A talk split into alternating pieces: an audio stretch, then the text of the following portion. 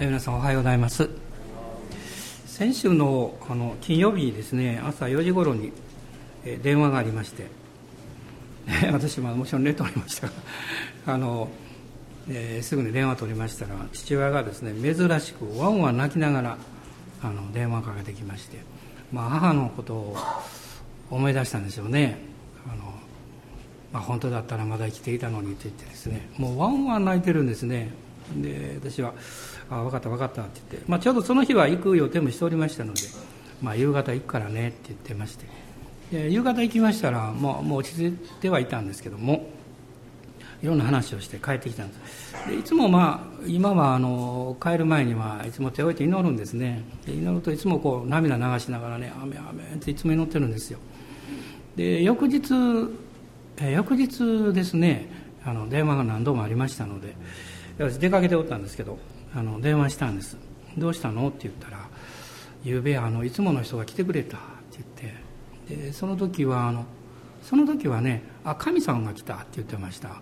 あの1時半までね夜のね1時半まで来てくれていろいろ家のこととか心配してることを全部話したらね「大丈夫や」って言ってくれたからもう今すごく安心やって言って電話がありました。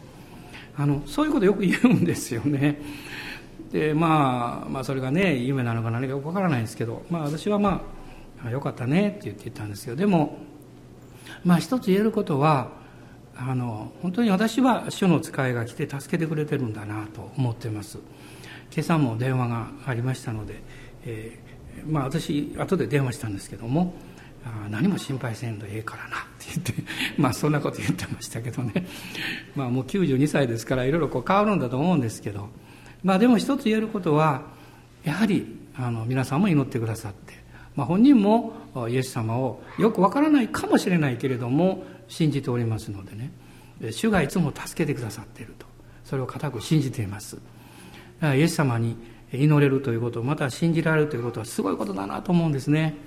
今皆さんいつものように立ち上がりましょう。そして皆さんのご家族やこの教会や国の祝福を一緒に祈りたいと思います。心配なさらないでください。今日遠くにいらっしゃるご家族もおられると思いますけど、えご心配なさらないで、え主に委ねながら感謝を捧げましょう。ハレルヤハレルヤイエス様感謝します。あなたは生きていらっしゃいます。人間は限界があります。えどんなに愛していてもどんなに助けたくてもいつも一緒におれるわけではありません。しかしあなたを信じると主が共におられることを知ることができます。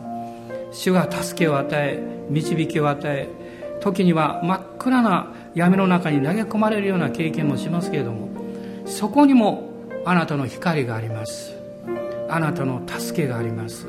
主よ感謝します。今日愛する兄弟姉妹のご家族を祝福します。ご親戚やお友達を祝福します。また主にある兄弟姉妹を祝福します。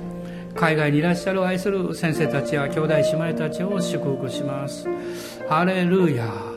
ハレルヤ。あなたを知らない人が今日も一人でも多く誠の神様をイエス様を通して出会うことができますように祝福してください。その心の祈りでも構いません。心の中でイエス様と祈れるように助けてください。ハレルヤ。感謝します。また今日ここにいらっしゃる全ての人が思い煩いや余分ないろんな悩み事を持つことがありませんようにイエス様の十字架にお任せして新しい力をいただいてまた明日からの1週間お仕事や家事や学びやその奉仕に出かけていくことのできますよう祝福してください。心から感謝します。アーメン。ハレルヤ。一緒に主をあがめましょう。ハレルヤ。ハレルヤ。おーハレルヤ。あなたの思い煩いを神に委ねようと。おーハレルヤ。神があなた方のことを心配してくださるからと。アーメンハレルヤおーハレルヤ主よ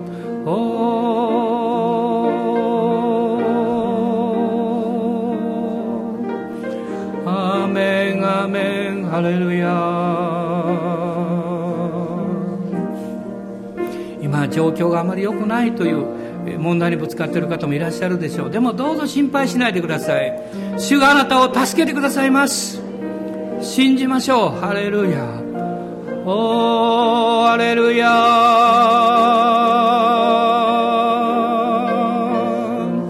アーメンアーメンアレルヤ。イエス・キリストは昨日も今日もいつまでも変わることがありません。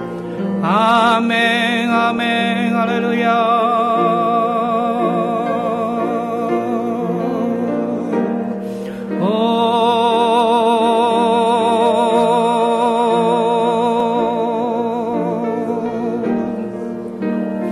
主の臨在の雲が今望んでください。一人一人の心を癒してください。体を癒してください。家庭家族を癒してください。お仕事やその学びを癒してください。この国を癒してください主よ。おーハレルヤ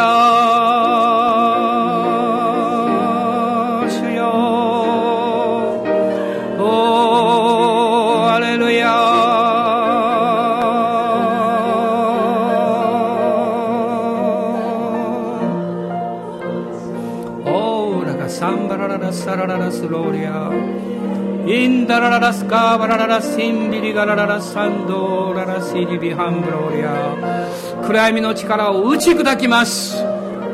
イエス様は主です。宣言します。イエス・キリストは救い主です。宣言いたします。アーメンアーメンアレルヤ。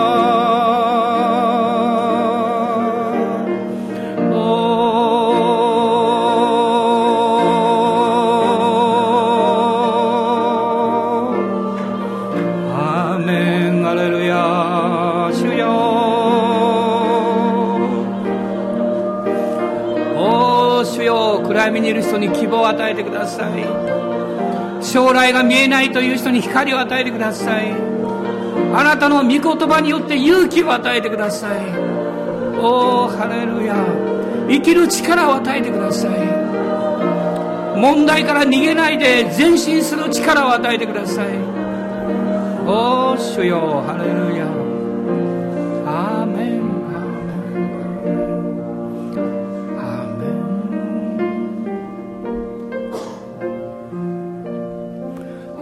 レ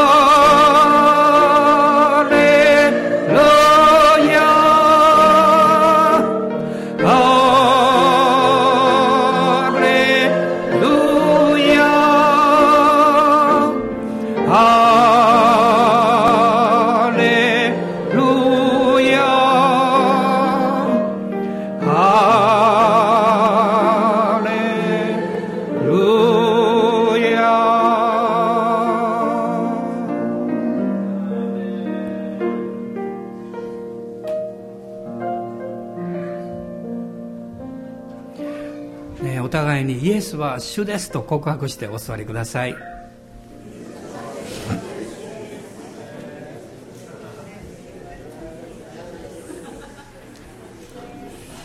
え、先週は笑いすぎて声が枯れたという方もいらっしゃると思いますが 私もなんか、えー、先週1週間実は喉の調子あんまり良くなかったんです、えー、でもとっても恵まれてえー、先週何度笑ったでしょうかね。昨日も集会で笑ってましたけども。本当に。今日も笑ってくださって結構ですからね。私を見て笑ってると思いませんからどうぞ。遠慮なく笑ってください、えー、今日は、えー、私も初めてのタイトルのメッセージをしたいと思ってるんです「神の炎」というタイトルであの今日の御言葉を開きたいと思っています。もう随分前なんですけれどもアメリカから2人のあ、まあ、ご夫妻がお見えになりまして実はそのご夫妻はですね奥様が説教者なんです。でご主人はメッセージされないんです。でいつも一緒にこうミニストリーで海外回ってるんですけどご主人はこう写真撮ったりこうするずっとですね。で、ちょうど、まあ、何度目かに来られた時に、母教会にまでいた時なんですが、あの、韓国に行かれてですね、韓国の大きな、あの、長老派の教会だと思いますが、そこの集会を終えて、日本に来られたんです。で、その時ご主人がですね、私にこの一枚の写真を見せてくれまして、実は、その聖歌隊が賛美をしている時に、彼がこの写真を撮りましたらね、現像して焼き付けをしたら、なんと聖歌隊の一人一人の上に炎が下ってる。で、私も写真を見ました。これ加工したのだと思いませんでした。そんなことする人も意味がないですからね。いや、素晴らしいなと思います。でも、実際に見ている時は見えなかったんだそうです。写真を撮ると写ってたんだそうです。今日もひょっとしたら写真撮ったら誰かの頭に炎が映ってるかもわかります。大きなのがあるかもわかりませんけどね。で、今日は使徒行伝の2章の1節から4節のところを、えまず最初に、え読みましょう。使徒行伝2章の1節から4節まあこれはペンテコステの日の出来事が書かれているところです。まず最初ご一緒に読みましょう。五巡節の日になって皆が一つところに集まっていた。すると突然天から激しい風が吹いてくるような響きが起こり彼らのいた家全体に響き渡ったまた炎のような分かれた舌が現れて一人一人の上にとどまったすると皆が精霊に満たされ御霊が話させてくださる通りに他国の言葉で話し出した。で聖書をこう調べてみますと新海訳でですね聖書の中には炎という言葉が40回ぐらい出てきます。で今日は、まあ、その中からですね神様の炎の中に表されている、まあ、4つの恵みというものを見ていきたいなと思っています。まず第1番目ですね。聖書の一番最初に出てくる炎。どこだと思いますか？ああそうかと思うと思いますよ。一番最初出てくる場所は創世紀の3章の24節なんです。創世紀の3章の24節。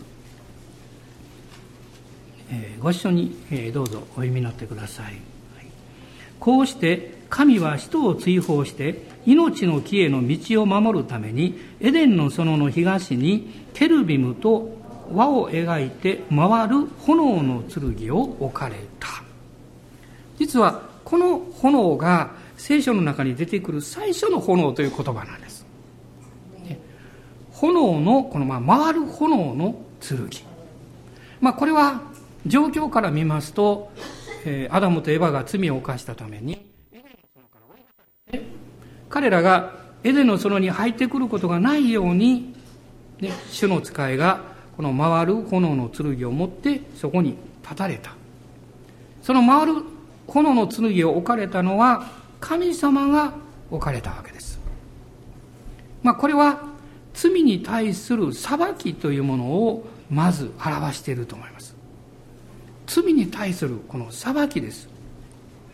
で、なぜエデンの園に戻ることがないようにということかと言いますと、これは3章の22節に書かれているわけです。後半に、彼が手を伸ばし、命の木からも取って食べ、永遠に生きないようにと書かれています。つまり、アダムやエバが悪魔のような存在にならないためにということ。神がエデンの園に入ることを禁止なさった。でも、そこに実は神様の深い大きな憐れみと愛があるということを教えられます。まあ、私たちは厳しいことを言われたり、禁止されるとですね、拒絶感を先に持つんです。しかし、必ずしもそうじゃない。神様があなたの人生の歩みにストップをかけられるときに、あるいは何かをするときに、待ちなさいとおっしゃるときに、意地悪をなさってるわけじゃありません。あなたに益を与えるために、あなたが害を受けないために、あなたが間違った道に行かないためにそうなさるわけです。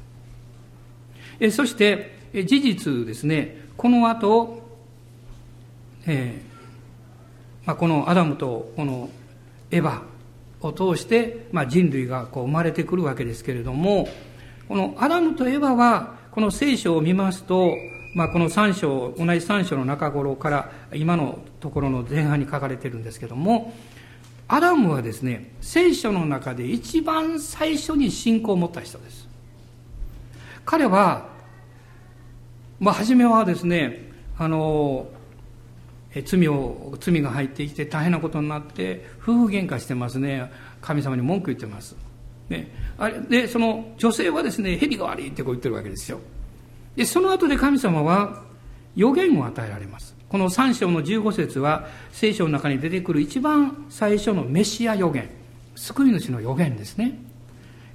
私はお前と女との間にまたお前の子孫と女の子孫との間に敵意を置く。彼はお前の頭を踏み砕きお前は彼のかかとに噛みつく、ね、こういうふうに予言なされました。この女の子孫実はこのお方がイエス様であるわけですでその予言の御言葉を聞いた時にアダムは信仰を持ったんですね信仰は御言葉から来るんです状況から来るわけでも何か感覚から来るわけじゃないんです御言葉を信じるというところから信仰が来ます。彼はその信仰を持った時に精霊の働きを経験しました。なぜそれが言えるかというと、彼の考え方、発想がネガティブからポジティブに変わったからです。皆さんこのことを覚えてください。暗闇の力、また悪魔の働き、あるいは人間的な働きというものは、私たちの考え方や発想において絶えずネガティブな思いを与えるということです。ね、マイナスの考え方、え拒絶感や、あるいは許せない思いや、そういうものもその後で出てくるわけです。しかし、聖霊様が働かれる時には、平和が与えられ、プラス思考が与えられます。ね、時々ある説教者は言うんですね、この十字架を見て、十字架でプラスでしょって言うんですよ。まあ私あんまり好きじゃないんですけど、そういう発想はですね。まあでも間違いはではないと思いますね。確かにプラスですよ、これはね。前進する、生産的なポジティブな考え方。それは言葉に現れます。そして物事の決め方に現れます。アダムは信仰が与えられたので、その女性の名を20節を見ますと、エヴァと呼んだと書かれています。エヴァ、エヴァというのは命という意味です。それまで夫婦喧嘩しとったんです。お前が悪いとか言ってですね。で、お前のせいで大変なことになったんだって言ってるわけです。しかし信仰が来ると変わるんです。今日皆さんがどんな問題があっても、どういう状況を感じていたとしても、御言葉があなたに語られて、あなたが御言葉を信じる信仰を持つと、状況はすぐに変わらなくっても、あなたのその状況に対処する姿勢が変わります。考え方が変わります。発想が変わります。もし彼が信仰がなければ、自分の奥さんのことをエヴァとは言わなかったでしょう。絶望とか、滅びとか、ね、危害とか、なんか、なんかね、あの、毒とか、なんかいろいろ もう悪いこと言ったかもわかりませんが、命というのは、最高のこのポジティブなね、表現だと思います。しかもここには、その妻の名をエヴァと考えたんじゃなくて、読んだと書いてます。読むということは信仰の行為なんです。あなたの口に信仰が与えられるからです。あなたが誰かを呼ぶときに、あなたが喜んで呼ぶならば、積極的に呼ぶならば、聞いた人はすぐに感じるでしょう。ね。例えば、あの、えー、そうですね、あの、あなたのお友達を呼ぶときにね、あの、例えば、あどういう名前にしましょうか。あどういう名前でもいいんですけど誰の名前誰かに当たったらこれ被害になったらいけないんでそう考えるんですよねでも私の家内の名前を呼びましょう小杖と言いますが私あんまり名前読まないんですよ読まないといけないと思ってるんですけどねちょっと勇気がなくてなかなか読めないんですけどあの例えば私が読んでね「小杖」読んだらどうでしょうか多分聞いた人あの彼女は何か文句言われるんしようかなと思うと思いますねでも後ろを上げて「小杖さん」とか読んだらどうですかねねそしたら、ああ、なんかいいことがあるかなと思うと思いますがね。その呼び方っていうのは、その人の考え方や発想が出てくるんですよ。ね。彼がエヴァと読んだんですよ。読んだんです。ね。どうぞ今日皆さん、大人の方名前読まなくていいですけど、よかったですねって言ってください。なんかわかんないけど、よかったですねってね。くれぐれも低音で、よかったですねと言わないでください。この私は呼ぶ時にですねその人のこの心とか気持ちがこう出てくるわけですで、彼はエバーと呼んだんです。そしてこう言ってるんです。彼女が全て生きているものの母であったから。さっきまでは、彼女は全て被害を受けたもの母だってね 被害者の母だみたいな感じだったんですよ。で、全ての悪の例みたいな印象だったんですよ。でも彼は信仰が来ると変わったんですよ。皆さん、神様が御言葉を通してあなたの人生に信仰をくださると、あなたが今までこれは迷惑だ、問題だ、大変だと思ってたことが、いや、そうでないんだなって分かってきます。神様はそれを通して私を成長させようとしてらっしゃる。私をそれを通して愛するように導こうとしてらっしゃる。私を訓練して記憶しようとしてらっしゃる。これは神様の御心なんですよ。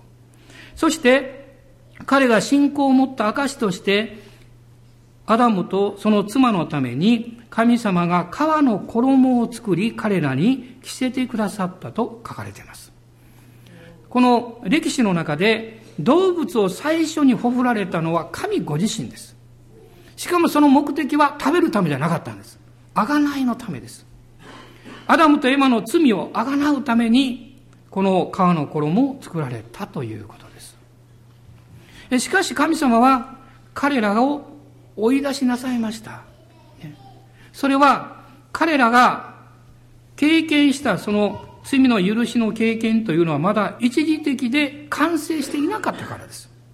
この贖いの実態はやがておいでになるイエス・キリスト、このお方ご自身であったわけです。しかしアダムもエヴァもその信仰を持ったことは間違いないんです。彼らがこの回る炎の剣というものを、まあ何度も見たと思うんですね。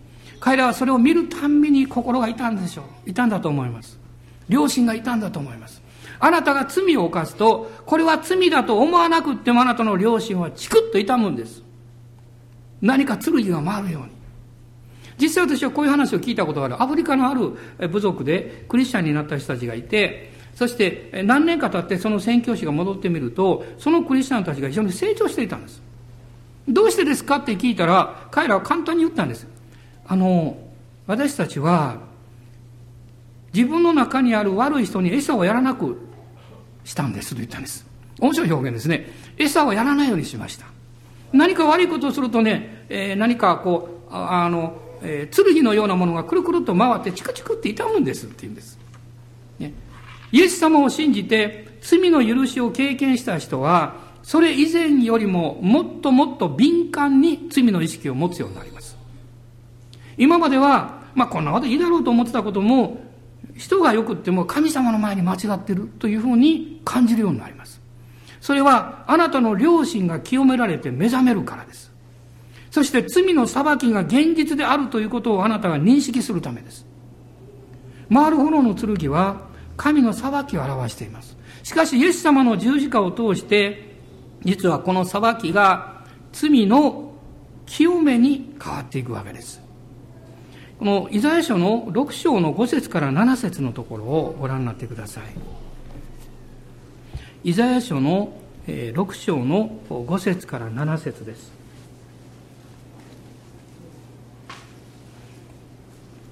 まあ、イザヤがケルビムを見て告白した言葉がここに書かれているんですが、ご一緒にどうぞ。そこで私は言った。私はもうダメだ。私は唇の汚れたもので、唇の汚れた民の間に住んでいる。しかも万軍の主である王をこの目で見たのだから。すると私のもとにセラフィムの一人が飛んできたが、その手には祭壇の上から火ばさみで取った燃え盛る炭があった。彼は私の口に触れていった。見よ、これがあなたの唇に触れたので、あなたの不義は取り去られ、あなたの罪もあがなわれた。イザヤは面白いことを言ってますね。私は神様の前に罪深いものだ。ね、この目で万軍の主である王を見たのだから。でもよく考えてみてください。本当に罪深いものであれば、万軍の主を見ることができるんでしょうか？これ面白いですね。つまり、イザヤはすでに許された罪人であったということです。今日私たちはそうです。イエス様の十字架を通して許された罪人です。しかもその罪の贖いは十字架によってもう完全に完成されてるんです。素晴らしいです。もうあなたはあなたの罪によって心が苛まされたりあるいはこの両親の呵責でもうどうしようもなくなったりする必要はありません。その罪を十字架のところに持って行ってあなたは告白するんです。神様私の罪を十字架に置いてくださって感謝します。私は十字架によって許されたものであることを信じます。だからどうぞもし皆さんお隣にご親族奥さんとか家族おられたらだから許してよって言ってください。厚かましく。神様があなたも許されたんだからね許してくださいねって。ね。まさにそうですよ。これが聖書の中に出てくる最初のこの炎なんですね。二つ目の炎はあのを紹介したいと思いますが出エジプト記の3章の2節をご覧になってください。出エジプト記です。3章の2節。えー、ご一緒にどうぞ。すると主の使いが彼に現れた。芝の中の火の炎の中であった。よく見ると火で燃えているのに芝は焼けつきなかった。2番目はですね芝の中の火の炎なんです。まあもちろん炎っていうのは火があるから炎があるわけですからね。でも興味深いことにモーセが見たこの芝の木ですね。それは大きな炎に包まれていた。そしてその中から主がモーセに語られたわけです。これは神のメッシを表します。この炎はですね証明の火です。神の炎はあなたの罪を裁きます。しかし同時に神の火はあなたの人生に意味があり使命があるという証明を与えてくれます。この炎を持った人は幸いです。この飯のために自分の人生を用いていただきたいという願いを持つんですが私はね毎日その願いを持ってるんです。なぜか知ってます？乗ってる車がウィッシュなんです。ウィッシュって英語で願いって意味なんです。ねこれシャレじゃありません。ウィッシュに乗ると「主よあなたの願いの中に乗ります」と私は信じてるんです。私の願いじゃなくてね神様の願いの中に入って私は今日も前進します。もう19万5千キロ走りました。でも健全なんです。新車のように走っております 神様のまあいずれあれは潰れるでしょうけども でも神様の願いは変わることがないんですあなたの願いは問題があると行き詰まって消え去るかもわからないんです。あなたの願いは何か利害関係が起こってくると変化するかもわからないんです。でも、神があなたにくださった願いは変わることがないんです。イエス様おっしゃいました。ね。私は世の終わりまであなた方と共にいるとおっしゃったでしょう。イエス様が共におられる印はどこにあるんですか？その一つは、御言葉によって与えられた使命の火があなたの心の中に燃え続けているということです。あなたは何年前にイエス様を信じたんでしょうか？私は1965年です。もう随分前になりました。もう数年で、まあ何年かで50年になります。待ってます。楽しみしております。お祝いしようかなと思ってます。自分でですよ。皆さんお祝いいりませんから。いや、欲しいですが。あの まあ家でケーキでも買って食べようかなと思っておりますけど。その40何年前に神様がくださった使命感の火は今も燃えてます。皆さんの火も燃えてるでしょう。その火を燃え立たせましょう。モーセはなぜ芝が燃えていかないのかと不思議に思って近づいていったんですね。これがモーセが用いられた理由です。こういうふうに考えることできるでしょう。この日は永遠に消えそうにないなその日を私ももらおうじゃないかってあなたの願いは尽きるでしょう。でもあなたが今朝、神様の御言葉を通して受けたこの炎は決して変わることがありません。それを燃やし続けていくならば、あなたの人生は祝福されます。その祝福という意味は、あなたが恵まれるという意味だけではなくって、あなたが周りの人々にとって幸いな存在になるということです。他の人を祝福する存在になるということです。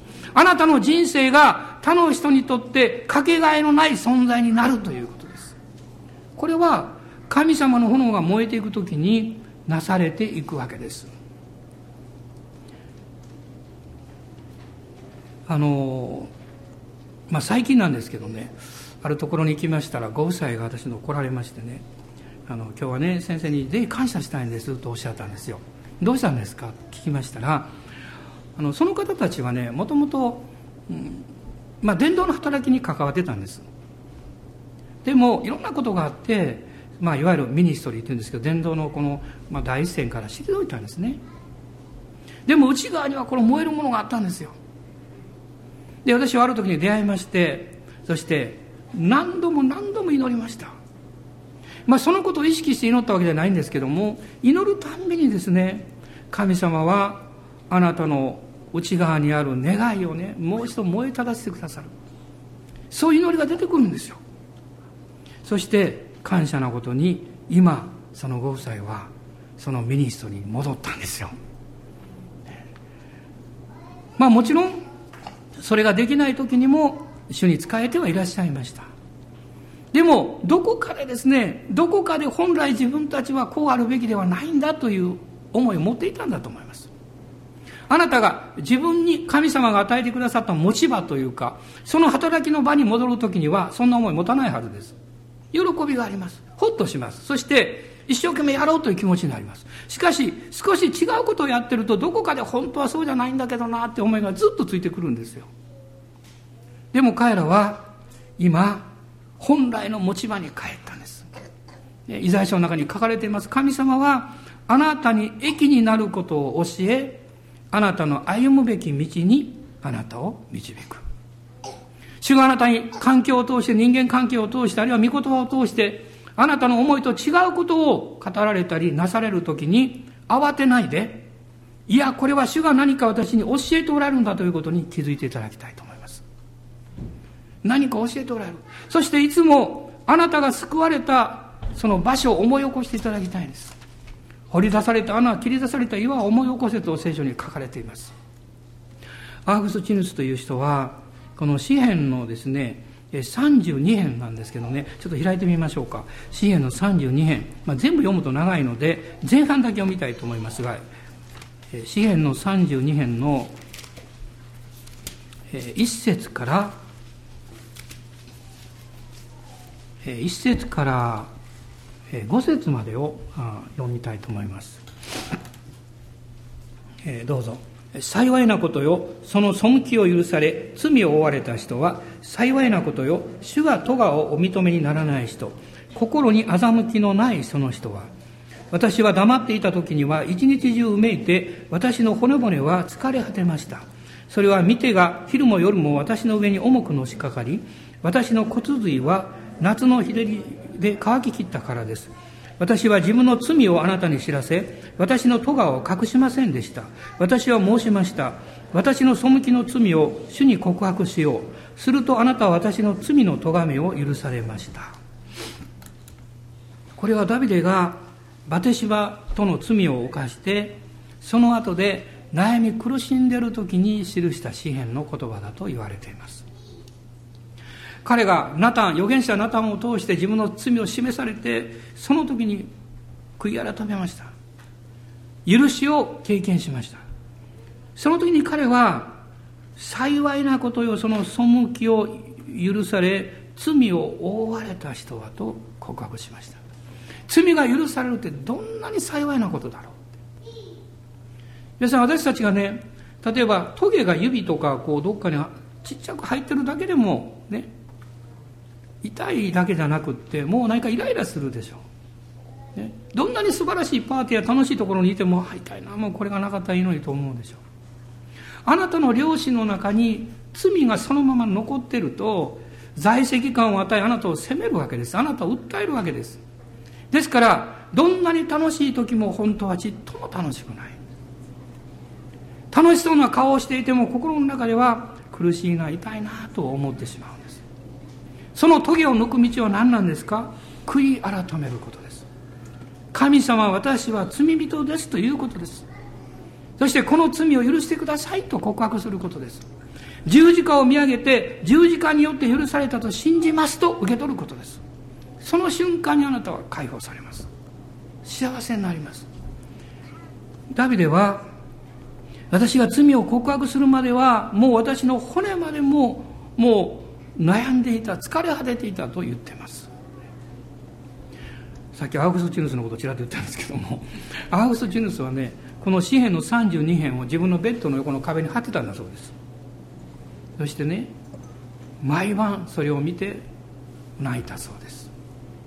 彼は経験のお母さんによって育てられたのにそこから離れて頭が良すぎたんですね。もう彼はいろんな宗教哲学に入りました。そしてもうひどい生活しました。不道徳な生活をずっと続けました。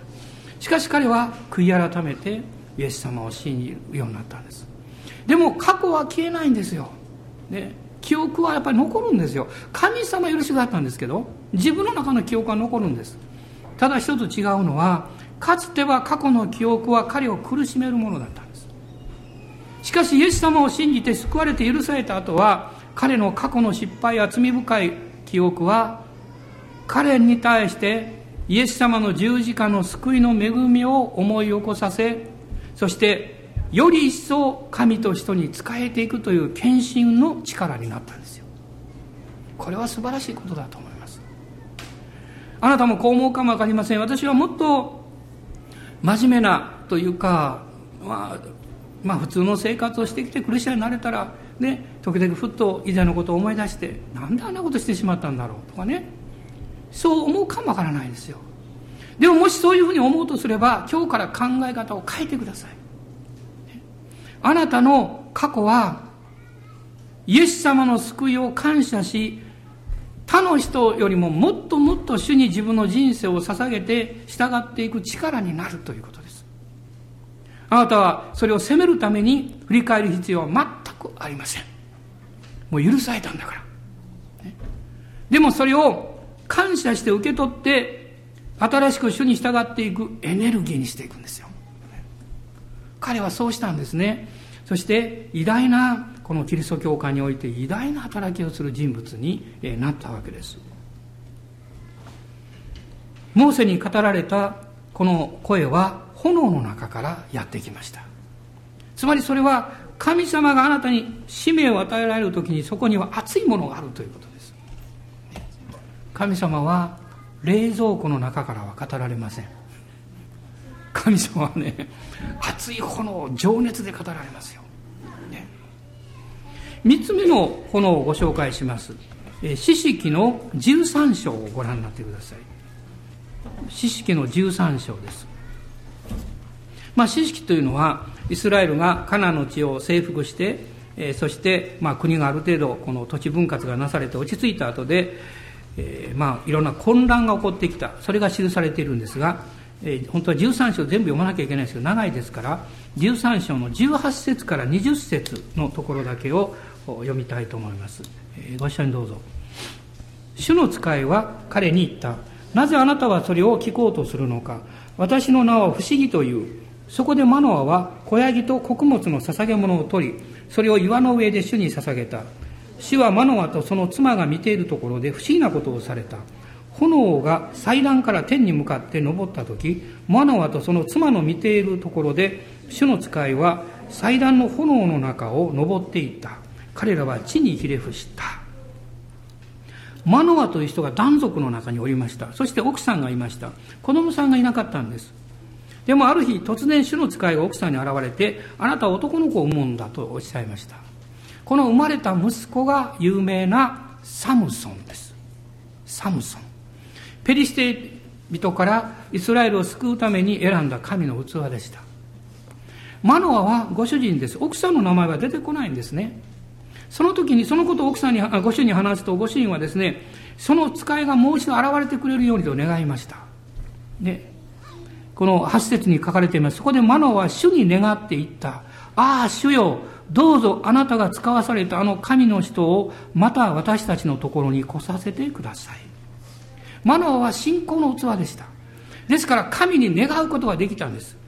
そして、12節でこう言っています。マノアは言った。今、あなたのお言葉は実現するでしょう。いや主の使いが現れてそのことを言った時に、ね、彼は信じたんですよ信仰の器でしたですからマナはですねこのお方のために全焼の生贄を捧げたいとこう思ったわけです。そして彼らが祭壇の上にその捧げ物を置いた時に不思議なことをこの方がなさった。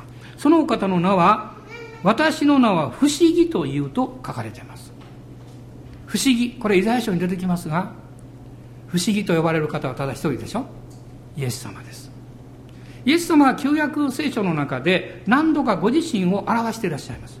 その一つがここです、ね、私は不思議だとおっしゃいました。そして文字通り不思議なことをなさったんですね。祭壇から昇る炎の中を天に昇っていかれたと書かれています。炎は回る剣の炎は罪への裁きと言いました。あるいは清めと言いました。そして芝の中の炎は証明ですね。神様からの召しです。ここに表されている炎というのは神の真実の約束を表していると思います。神様は真実である。実はマノアという名前の意味は休みという意味なんですよ。休み。ね。サムソンは太陽のようなという意味を持っています。彼は信仰によって休むことのできた人です。信仰によって自分の技を止めることのできた人です。信仰によって神に信頼するために自分の知恵や思いをストップすることのできた人です。私の多くの問題は考えすぎることでしょう。私たちの多くの混乱は自分の知恵で何かをやり遂げようとしすぎることでしょう。もちろん考えなきゃいけませんよ。理性は神がくださった最高の贈り物ですから。でも、自分の限界を超えて考えすぎるとそこからマイナスになっていくんです。ね、あなたが考えることのできる限界はどこまででしょう？いや、どこまで考えたらいいんでしょう？あなたは知ってますか？私は知ってます。その秘訣をお教えします。あなたがいろんな問題について考えるときにあなたが考える範囲は、その物事に対して積極的に考えられる範囲で止めるべきです。いいでしょうか？これがあなたが考える限界で止めるべきです、そこで。それ以上考えると落ちていくんです。今度は思い煩いになっていくんです。不安になっていくんです。だから、私たちが物事について考えるときに、それを良い内容で良い方向に考えられる範囲までは一生懸命考えてください。でもそれを通り過ぎて不安が来そうになったらストップしてください。これから先は私は休みます。休みます。神様に委ねます。そうしないとですねうーっと登っててボーンと落ちます、ね、落ちた時は前よりひどくなります。これは確かです。この間私は判断の一段ではなくて判断の階段に判断ミスでつまずきました。わかります？何を言ったか。もう階段がないんだろうと思っていたら最後に判断の階段があったんです。一段のところですよ。この半分のがあったんです。そして判断ミスで転がって、見事に転がったんです。ね、見事に転がって、そして起き上がって、どうしたと思います？周りを見ました。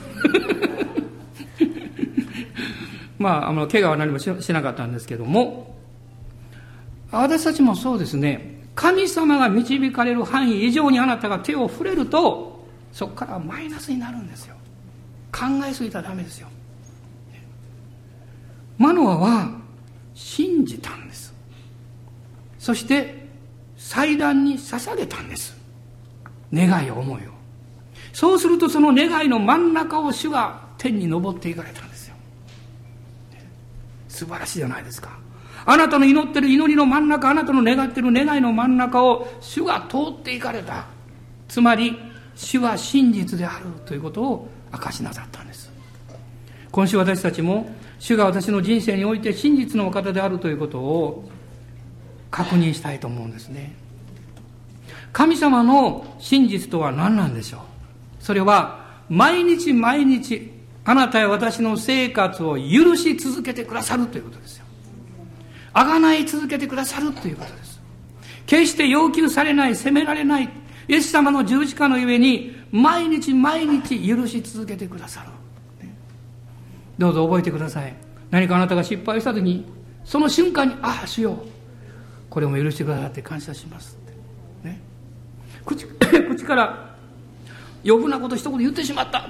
その瞬間もこれ戻すわけにいかんですけどね言葉はね「主よこれも許してくださって信じます」ってって。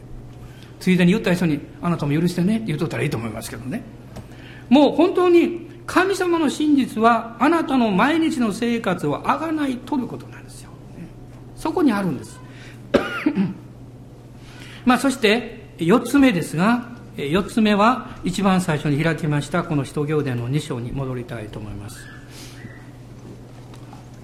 炎のような分かれた舌が現れたと書いてます。それは神の油注ぎ神の力を表します。この炎は神の罪への裁き神への証明神からの証明神の真実そしてこの4つ目は神の力の油注ぎです。この五巡節の日は神が備えられた時に起こりました。五巡節という日に起こったんですね。そして炎の現象と同時に現象が目的ではなかったんです。その結果4節を見ると皆が精霊に満たされて御霊が話させてくださる通りに他国の言葉で話し出したと書かれています。なぜ他国の言葉だったんでしょうね。一つの、うん、理解の仕方をお教えしたいと思います。この2章の11節を読んでいただきたいんです。12節と11節と12節一緒にどうぞ。ユダヤ人もいれば回収者もいる。またクレテ人とアラビア人なのにあの人たちが私たちのいろいろな国言葉で神の大きな見業を語るのを聞こうとは人々は皆驚き惑って互いに一体これはどうしたことかと言った。彼らが精霊に満たされて他国の言葉で話した時にいろんな国の人がいました。ユダヤ人もいれば回収者もいる。回収者というのはユダヤ教徒ではもともとないのに異教徒からユダヤ教徒に変わった人のことを回収者といますですからいろんな国の人がいた。その人たちの中で、の前、中でですね、というかその対して、神の大きな見業を語ったんです。彼らはもともと恐れて勇気を失っていました。その彼らがですね、大胆にイエス様は救い主であろうということを宣言するのに一番いい方法は自分の知らない言葉で語ることです。わかりますか？言ってる意味が。ね。自分の知らない言葉で大胆に語らなければいけないほど彼らには信仰と勇気が必要だったということです。しかしこの言葉はそれを聞いた人々には理解できたんです。不思議なことはね。そして、あ、神が生きておられるんだということが分かったんです。まあその後でペテロがメッセージをしまして3000人以上の人々が加えられたと書かれています。もう一つのことはですね信仰によって神の言葉が解放される時にそれはその人の持っている生まれつきのものではないということなんです。神が上からくださったこれはギフト、ね、賜物であるということです。実は信仰というものが精霊によって内側に与えられてそれが解放されていく時に信仰そのものはですねえー、何というんですかね。そのものだけで表されるものではない、えー、なんかうまく言えない例えば電気ですね。電気というのは電気が流れてるということが目的じゃないでしょ。ね、この明かりをつけたり、ね、洗濯機を動かしたりそれが目的でしょ。だから信仰の霊が解放される時そこにはその目的があるんですよ。それは何かというとさっき言いましたように神様の大きな見業。救い主、メシアが来られて、そして十字架の死と葬りと復活を通って、今栄光の王として神の身に座ってらっしゃるこの方を信じると救われるんだ永遠の命が与えられるんだという、この見業なんですよ。それを語ることです。この言葉が、御言葉が、神の霊によって解放されるときに、人々の霊に触れて、その人々の必要、を必要に対して答えることができるんです。聖書の御言葉がですね、知性だけで受け止められると理解がわからないちんぷんかんぷんなんです。しかし神の霊が共に働いた時に、神の御言葉あなたの知性だけではなくてあなたの霊にも触れられるんです。あなたの霊に触れられた瞬間にあなたは霊的な渇きを持つんです。そして、この知性的にもこの御言葉を受け入れるということを始めるんです。これが精霊の働きなんです。神の炎があなたの中に入ってくるときに、あなたは神からの油注ぎと力を受けます。今日あなたはいかがでしょうか？今聖書開きませんがご存知のところなので説明したいんですが神の炎があなたの中に入ってくる。その入り口はね御言葉を通してなんです。このことを一番説明しているのはおそらくルカ伝24章だと思います。あのエマオの登場の弟子たちです。イエス様が聖書全体から解き明かしをなさったんですよ。そして彼らはあこれはあのお方はイエス様だったんだというふうに心の目が開かれて信じたんです、ね、するとイエス様が見えなくなったでしょ神の御言葉があなたに触れ、あなたの心の目が開かれて、そして確かに炎があなたの中に残るんです。彼らはこう言いました。最後に。みちみちあの方が話してくださった時に、私たちの心の内は燃えていたではないかと言いました。今日この炎を持って帰りましょう。御言葉を通してあなたの中に炎をいただいて帰りましょう。冷蔵庫で帰らないでください。冷蔵庫の中に頭突っ込んで食べる人いますか？そっから出して、ね、火で調理して食べるんです、普通は。ね、私たちが有益なものとしてこの御言葉を用い、御言葉によって用いられていくときに、あなたはあったかいものであるはずです。燃えるものであるはずです。神の炎があなたの中に望んでくださる。今日リバイバルが私たちの中からも始まっております。アーメン。笑いも始まっております。喜びも始まっております。今立ち上がりましょう。ハレルヤ。感謝します。アーメン。ある人の炎はまだちっちゃい炎かも分かりませんがで種火のような炎でしょう。でもそれがボッと燃えます。今油注ぎが来ておりますから燃えますよ。ハレルヤ。おー主を感謝します。今主の皆あがめましょう。ハレルヤ。ハレルヤ。この炎によってこの情熱と愛を持って私たちが福音を伝えていきます。今イエス様から離れてる人たちが帰ろうとしてるんですよ神様のところに。皆さんこの終わりの時代にもう主はそのことをなさってるんです。あなたを用いたいんです。ですからこの週もどうぞ離れてる方たちのことをあなたの心の中に思い浮かんだならば連絡を取ってください。祈ってください。そして一緒に教会に行こうよと言ってください。分かんなくてもいいから教会に行こうよと言ってください。神様の愛を受けてほしいんですよ。イエス様の救いを罪の許しを経験してほしいんですよ。永遠の命を持たなければ私たちの人生は虚しいです。なぜ罪の許しが必要なんですかとある人は言います。それは誰よりもあなたが知ってるはずです。あなたは永遠に存在するものとして生きたいという願いを深いところに持ってるんです。神はそれをそのように作られたからです。しかし罪はその人を滅ぼしてしまうんです。罪の許しというのはただ単に罪が許されるだけではなくってあなたの人生を永遠に買い取る行為なんです。罪の許しを経験した時にあなたは自分の人生を永遠にあがなうことができるんです。永遠に生きる者として自分の人生を信じることができるものに変えられるんです。私たちはそのことを知っています。先日話したメッセージのレポートをもらって私は励まされました。一人の兄弟がこう言ったそうです。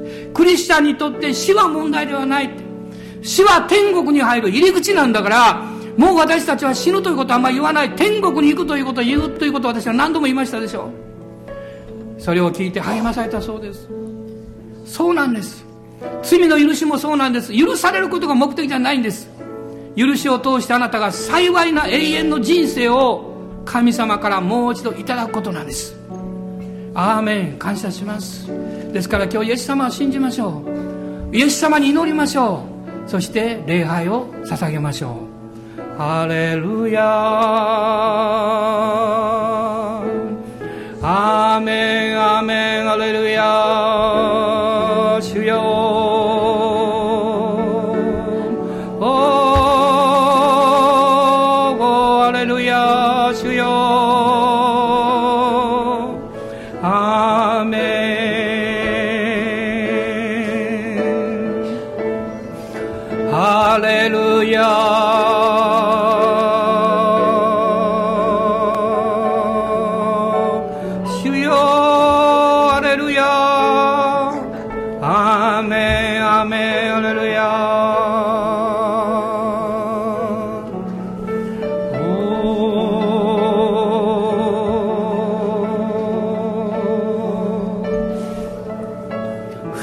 らっしゃる方どうぞご自身を表してください。私を愛する者に私自身を表すとイエス様おっしゃいました。印と不思議を持ってあなたが現れてください。この地上で朽ち果てるような人生からあなたが救い出してくださいました。恐れと罪意識の中で悩む人生からあなたは私たちを救ってくださいました。主よ感謝します。おお主よ。多くのものを持っていようが持たなくても関係ありません。あなたを信じて罪許された人は世界で一番幸せな人です。アーメン。感謝します。この永遠の救いを多くの人に伝えたいです。おおらかサンバラララスローギア。お金によって物によって心がもういっぱいになってる人々を憐れんでください。彼らの心をもう一度あなたの方に向けさせてください。そしてどうぞあなたのもとに返してください。ハレルヤハレルヤアーメン。アーメンハレルヤ。おおイエス様感謝します。感謝します。ハレルヤ。オーラがサンバラララサラバラララサンバララスローリア。ああ主を感謝します。あなた褒めたたえます。心の中はなんか阿波踊りのような雰囲気ですよ。ハレルヤ。ハレルヤ。あなたを褒めたたえます。おおハレルヤ。ハレルヤ。イエス様感謝します。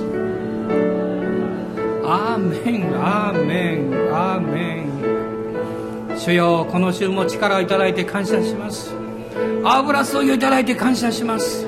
勇気をいただいて感謝します。許します。愛します。もう一度やり直します。ハレルヤハレルヤアーメンハレルヤアーメン感謝します。オーラがサンブラララスローリア弱ってる人のために祈ります。病んでる人のために手を置いて祈ります。主が癒してください。悪霊の力を受けて苦しんでる人をイエス様の皆によって解放します。おー主よ。ハレルヤアーメンアーメンアーメン感謝します。ハレルヤ。おー主よ。アーメン。